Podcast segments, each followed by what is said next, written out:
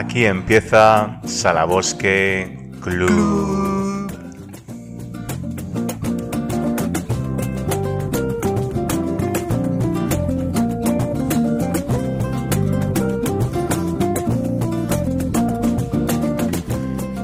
Bienvenidos, queridos seguidores, oyentes, televidentes. Hoy más que nunca más leales, más fieles y más comprometidos.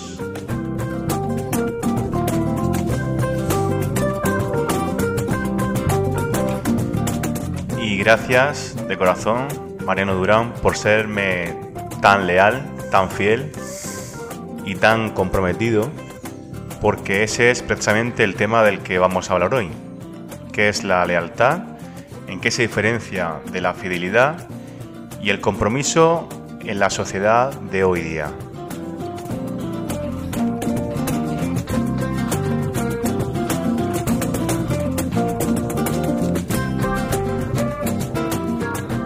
Siempre, nuestro colaborador, copresentador del programa de excepción. Muy buenas, don Mariano, ¿qué te parece la temática? No, me digas don, no me digas don. La temática del programa de hoy. Pues me parece muy comprometida, muy infiel. Y muy poco leal.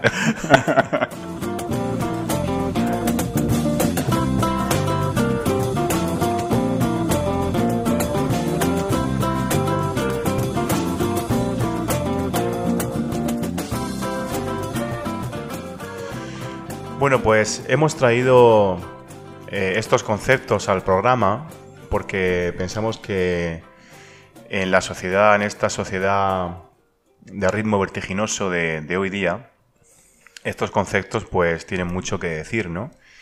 ¿Qué papel juega la fidelidad, por ejemplo, en las relaciones laborales, en las relaciones de pareja? ¿Qué papel juega la lealtad?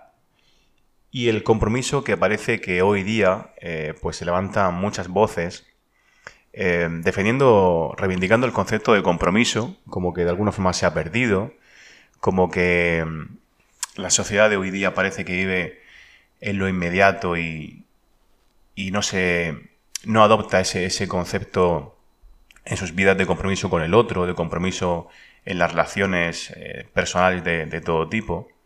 Yo creo que hay que, para matizar un poco eso, Antonio, que ahí confluyen dos, dos cuestiones, ¿no? Una es el, la, necesidad de pertenencia a grupo, ¿no? Que lo que otorga seguridad y ahí surge, supongo que desde el punto de vista antropológico, el tema de, del compromiso, de la lealtad. Y por otro lado está el tema de, del ego, ¿no? De, de, lo que, del compromiso con uno mismo. Entonces ahí chocan, supongo que las dos, eh, esas dos necesidades, ¿no? ¿Te acuerdas cuando comentábamos, cuando íbamos a hablar del programa, eh, que lo vinculábamos con con la moción de censura aquí que había habido en Murcia y, y, nos chocó mucho que una de las consejeras del de, de Ciudadanos, bueno, ella, ex Ciudadanos, ella porque la habían echado del partido, eh, nos sorprendía que dijera que, ella era fiel a su forma de pensar, que, que si Ciudadanos había cambiado de, ideología, que era problema del partido, pero que ella sí era fiel a, a su forma de ver la sociedad, de las necesidades de, que, tenía Murcia y que en ese caso eran compatibles con el PP y por eso se quedaba con el PP, claro. Aunque nos parezca así en principio una barbaridad, pues eh, no le faltaba razón, lo, llevaba al extremo, ¿no? desde un punto de vista casi kantiano, de decir, no, yo tengo que ser, ser leal a, a mi forma de pensar y lo que pasa es que yo creo que se equivoca porque allá la votan por, porque pertenece a un partido. España es una democracia mm. representativa y no la votaban a ella, al partido, pero bueno, por, por, por matizar un poco lo que has comentado y, al hilo de, de porque ella eh, ha sido quizá leal a sí misma, pero ha sido muy infiel a, al partido de Ciudadanos. Ella, eh, él, eh, estos representantes de Ciudadanos que, o de, que lo fueron de Ciudadanos, que se han quedado con el PP en, la Asamblea a nivel a nivel de comunidad autónoma. En el ayuntamiento no, no ha ocurrido así. eh, viene muy bien lo que, lo que apuntas, Mariano, para, empezar a hablar de, de, los dos conceptos, del concepto de lealtad y el concepto de fidelidad. Eh, porque en esas decisiones, por ejemplo, del, transfugismo, ¿no? lo, que, lo que el transfuga argumenta es que eh, quiere ser leal a su ideología, a sus principios, vamos a ver como, como la honestidad, la, la, el perseguir los ideales, es un concepto clave dentro de la, de la lealtad.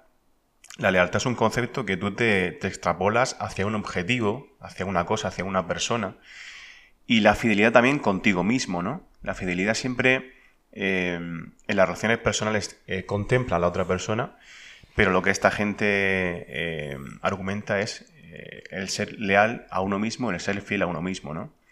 Claro, aquí habría que analizar los conceptos de qué es la, la lealtad, qué es la fidelidad, porque existe, mucha polémica, ni siquiera los, los filósofos se ponen de acuerdo en un concepto único de lealtad. Claro, que al final también es como la entiende cada uno. Eh, buscando información el otro día, pues yo recordaba el matrimonio de este actor tan, tan maravilloso, que era Gary Cooper, que creo que tuvo pues una vida de, de, relaciones extramatrimoniales eh, exagerada, pero permaneció con su mujer, creo que, durante toda su carrera. Y quizá su mujer pues entendía esa fidelidad, como también le pasó a Paco Raval con Asunción Balaguer. Eh, quizá la mujer entendía la fidelidad como que él siempre eh, llegara a casa y estuviera con ella, al margen de lo que él hiciera dentro, fuera del matrimonio. Si ella lo entendía así esa fidelidad, pues él, él la respetó, igual que, que Paco Rabanne. Eh, claro, en este caso siempre eh, el infiel es, el marido, el hombre. Fíjate cómo ahora tocaremos y, nos adentraremos eh, profundamente en el tema de, las relaciones de pareja, que yo creo que es donde más encontramos una encontramos un tema candente en cuanto a la fidelidad y en cuanto a la lealtad.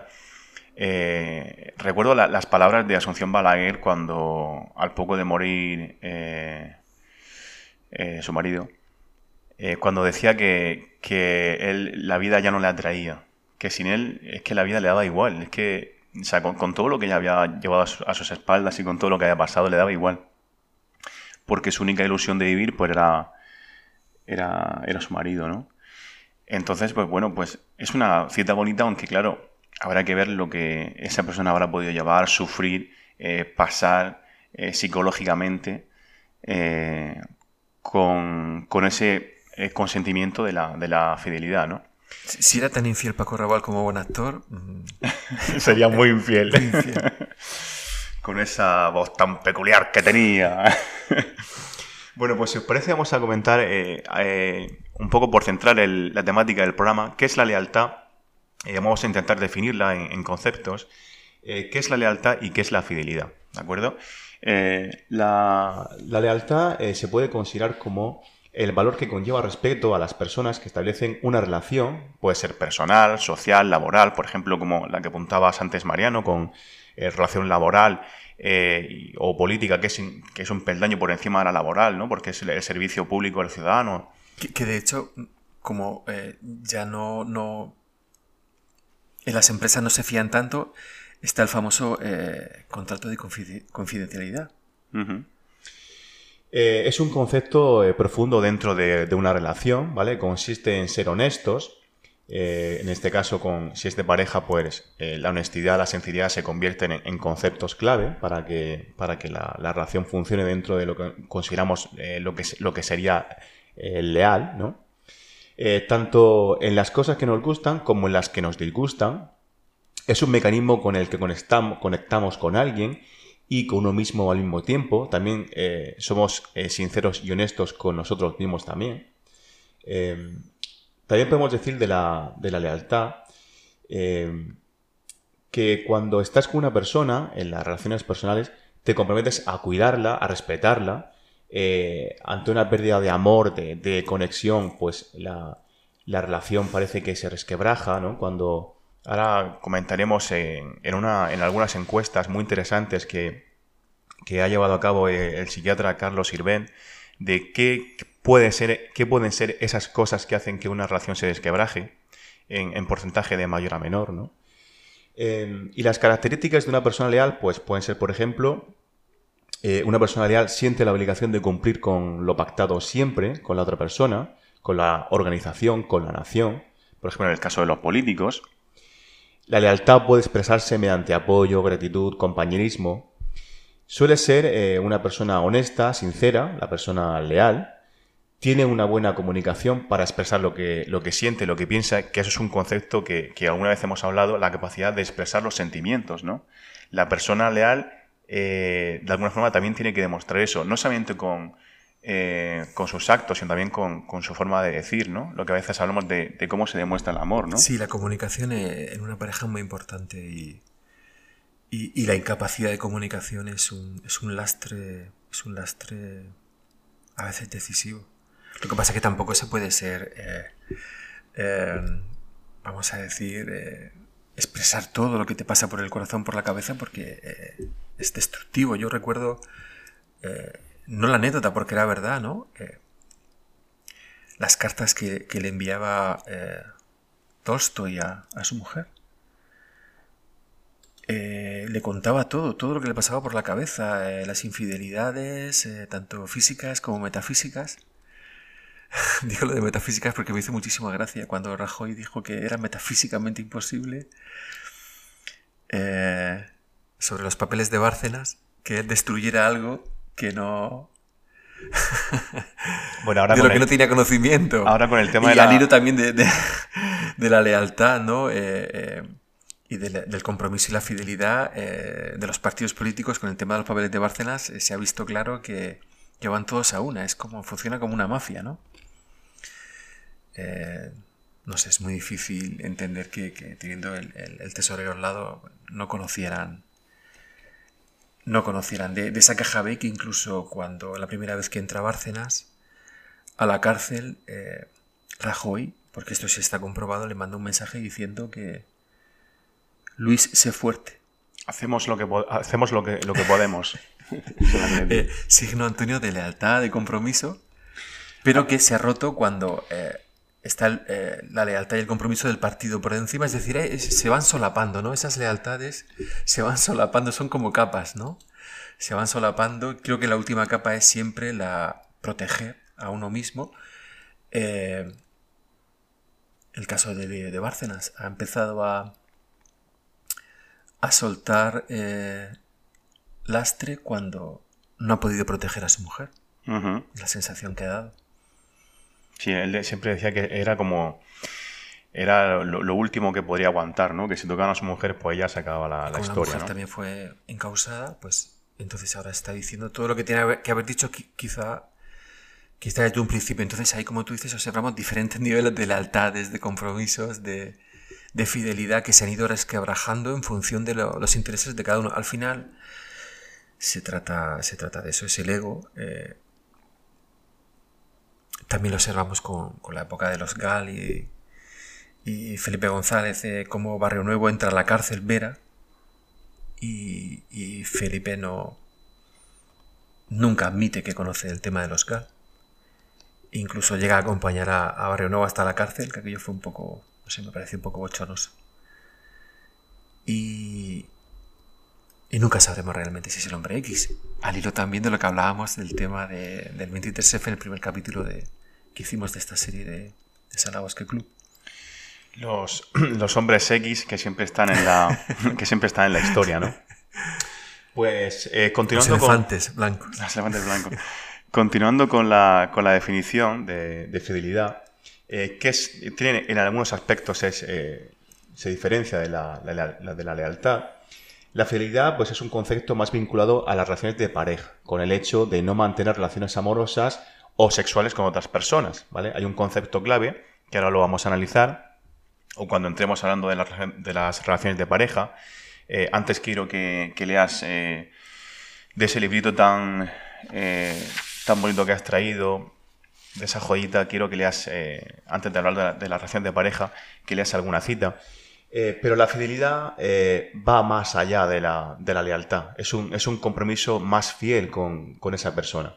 Cuando amas de verdad a esa persona, no sopesas la posibilidad de estar con otro. Ahora también hablaremos de la, del poliamor o de las relaciones eh, múltiples o, como se dice ahora, las relaciones abiertas. No tienes necesidad de luchar eh, contra las tentaciones ni contigo mismo, ¿vale? Para no caer. Eh, simplemente no es algo a lo que estás abierto, a lo que estás predispuesto porque eres feliz, todo, todo encaja en tu vida con, con esa persona.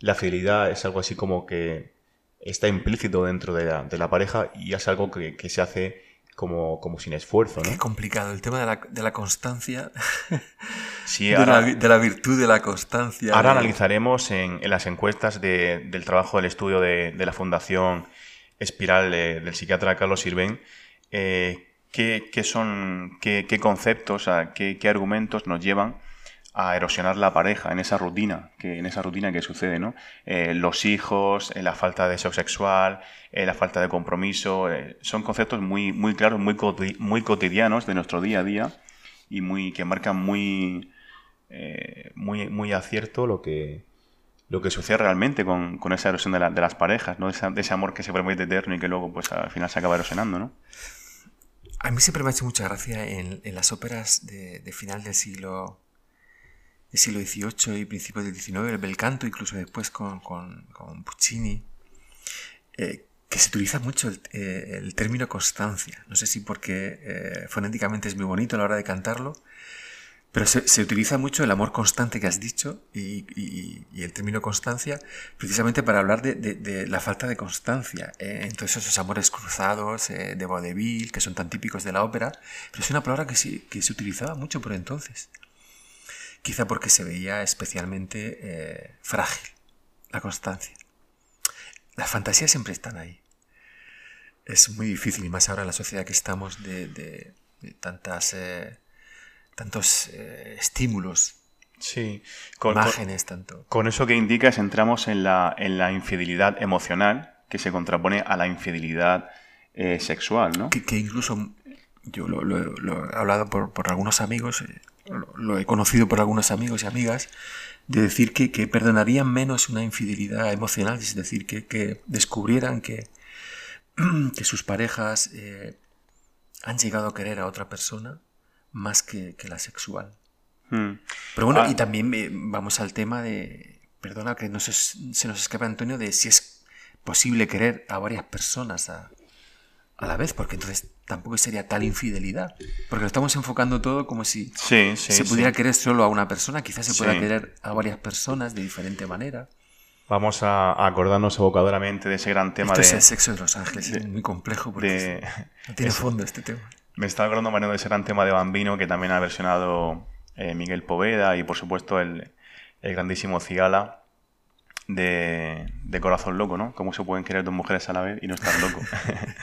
Eh, siguiendo con el concepto, si me permites, de, fidelidad, eh, la persona fiel se caracteriza porque cumple con sus promesas, la, promesa estaría también muy cercana al compromiso, eh, se compromete a ser monógamo, mantiene su fidelidad a pesar del paso del tiempo y las circunstancias, lo que hablabas de, la rutina y, de, ese, de, ese, de ese acuerdo siempre tan fiel y prioriza la unidad y la estabilidad familiar. Vamos a ver cómo en una de las... Eh, de, cuando se le pregunta en la, encuesta de, de Sirven eh, qué cosas harían mal la relación con el matrimonio, sobre todo las mujeres, uno del que colocan primero son los hijos, ¿no? Sería la, es la unidad familiar.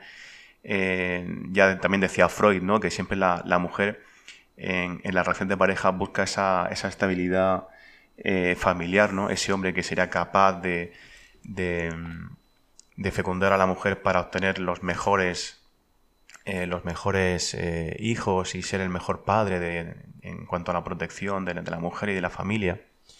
Eh, quería también comentar un poco las diferencias entre la lealtad y la fidelidad. la lealtad se podría decir que está relacionada con una causa, con un objeto, con un objetivo más bien, mientras que la fidelidad está relacionada con una persona.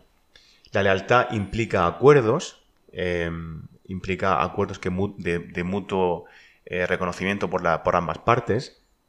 La fidelidad implica promesas. Eh, en la lealtad hay un, asentamiento, mientras que en la fidelidad hay un sometimiento. ese sometimiento también me interesa mucho, Mariano, el concepto de, pertenencia, ¿no? Que, que, que ha caído en, en, un saco muy oscuro porque parece que cuando tú dices es que eres mía, ¿no? Eh, como la película es solo mía, ¿no? Que, que denuncia, con Sergio López, que denuncia los, los malos tratos. Eh, el sentido de posesión, pero sí que es verdad que en una relación, cuando tú amas también, necesitas eh, sentir que, que, posees algo, ¿no? Que, que, ese amor es tuyo, que no es de nadie más. Siempre en el sentido, por supuesto, positivo, en el sentido más positivo y psicológicamente que se pueda hablar. en el sentido de que en cuanto a la otra persona te dice que, que no, tienes que saber eh, encajarlo. Y ¿sabes qué pasa? Que desde... Además se ha estudiado de, desde Darwin, pues eh, con los estudios de Darwin y, otros eh, anteriores y posteriores antropólogos y, estudiosos de, la evolución humana, ya se sabe, o por lo menos se está comprobando que, que desde hace siglos esa evolución biológica eh, se ha parado. Ahora es una evolución cultural. Entonces, todos esos patrones de los que estamos hablando, monogamia, fidelidad, varían mucho también de, las convenciones sociales. Totalmente, totalmente, sí. Entonces, claro, eh, esa idea de posesión quizá sea más, eh, desde, el punto de vista antropológico, biológica que, que, que, cultural, aunque también lo ha sido, ¿no? sobre todo en España, que venimos de una, de una base judio-cristiana en la, en, en, la relación entre, entre la, en la pareja, ¿no? Y claro, eh, si hablamos desde el punto de vista de los griegos, ese concepto no existe, o en Roma, y hoy en día, ¿en qué situación estamos? Pues eh, en, la que vamos generando en las sociedades, y, como tú dices, quizá hoy en día ese compromiso ya no es tan importante, porque eh, eh, la diversión prima, la satisfacción de, los apetitos, ya, pero claro, ya también depende de, cada uno el, el, enfoque que dé. Se pueden establecer, fíjate, con, lo que decías de, las eh, unidades monógamas, ¿no? las relaciones monógamas. la mayoría de antropólogos coinciden en que en algún punto en la sociedad el, hombre cae en una negociación con el hombre, o sea, de, entre los, machos alfa, se podría decir, o, el, el, hombre, ¿no? Cae en una, en una, negociación para repartirse, o sea, esto que estoy diciendo es eh, políticamente Es, incorrecto, es un disparate, ¿no? Pero repartirse a las hembras. Entonces, negocia, ¿por qué tenemos que estar peleando como machos alfa? Nos lo vamos a, negociar, nos vamos a, repartir, ¿no? Y, realmente, si pensamos eso fríamente en la, en esa sociedad siempre hay, siempre hay eh, machos que salen ganando y otros que salimos perdiendo. y, y como dirá Sabina, y otros perdiendo siempre. Los guapos se van, las chicas se van con los guapos, siempre. Y en cuanto a lo que decías del compromiso, me, gustaría apuntar eh, dos conceptos que, indica Carlos Sirven, eh, que son los eh, hipercompromisarios y los anticompromisarios. Los hipercompromisarios serían aquel modelo de, parejas o de, personas que piensan que el compromiso debe prevalecer por encima de todo, ¿no? La, la, chica jovencita que quiere buscar un marido para que la proteja, para que sea el, Em, el que cuide a la familia, por ejemplo, está, está muy presente en, la, en los dogmas católicos, ¿no? De, la familia, de la pareja. Claro, y ahí entra, entra otro factor. Los matrimonios concertados, lo Mariano. lo que tú has visto en tu familia.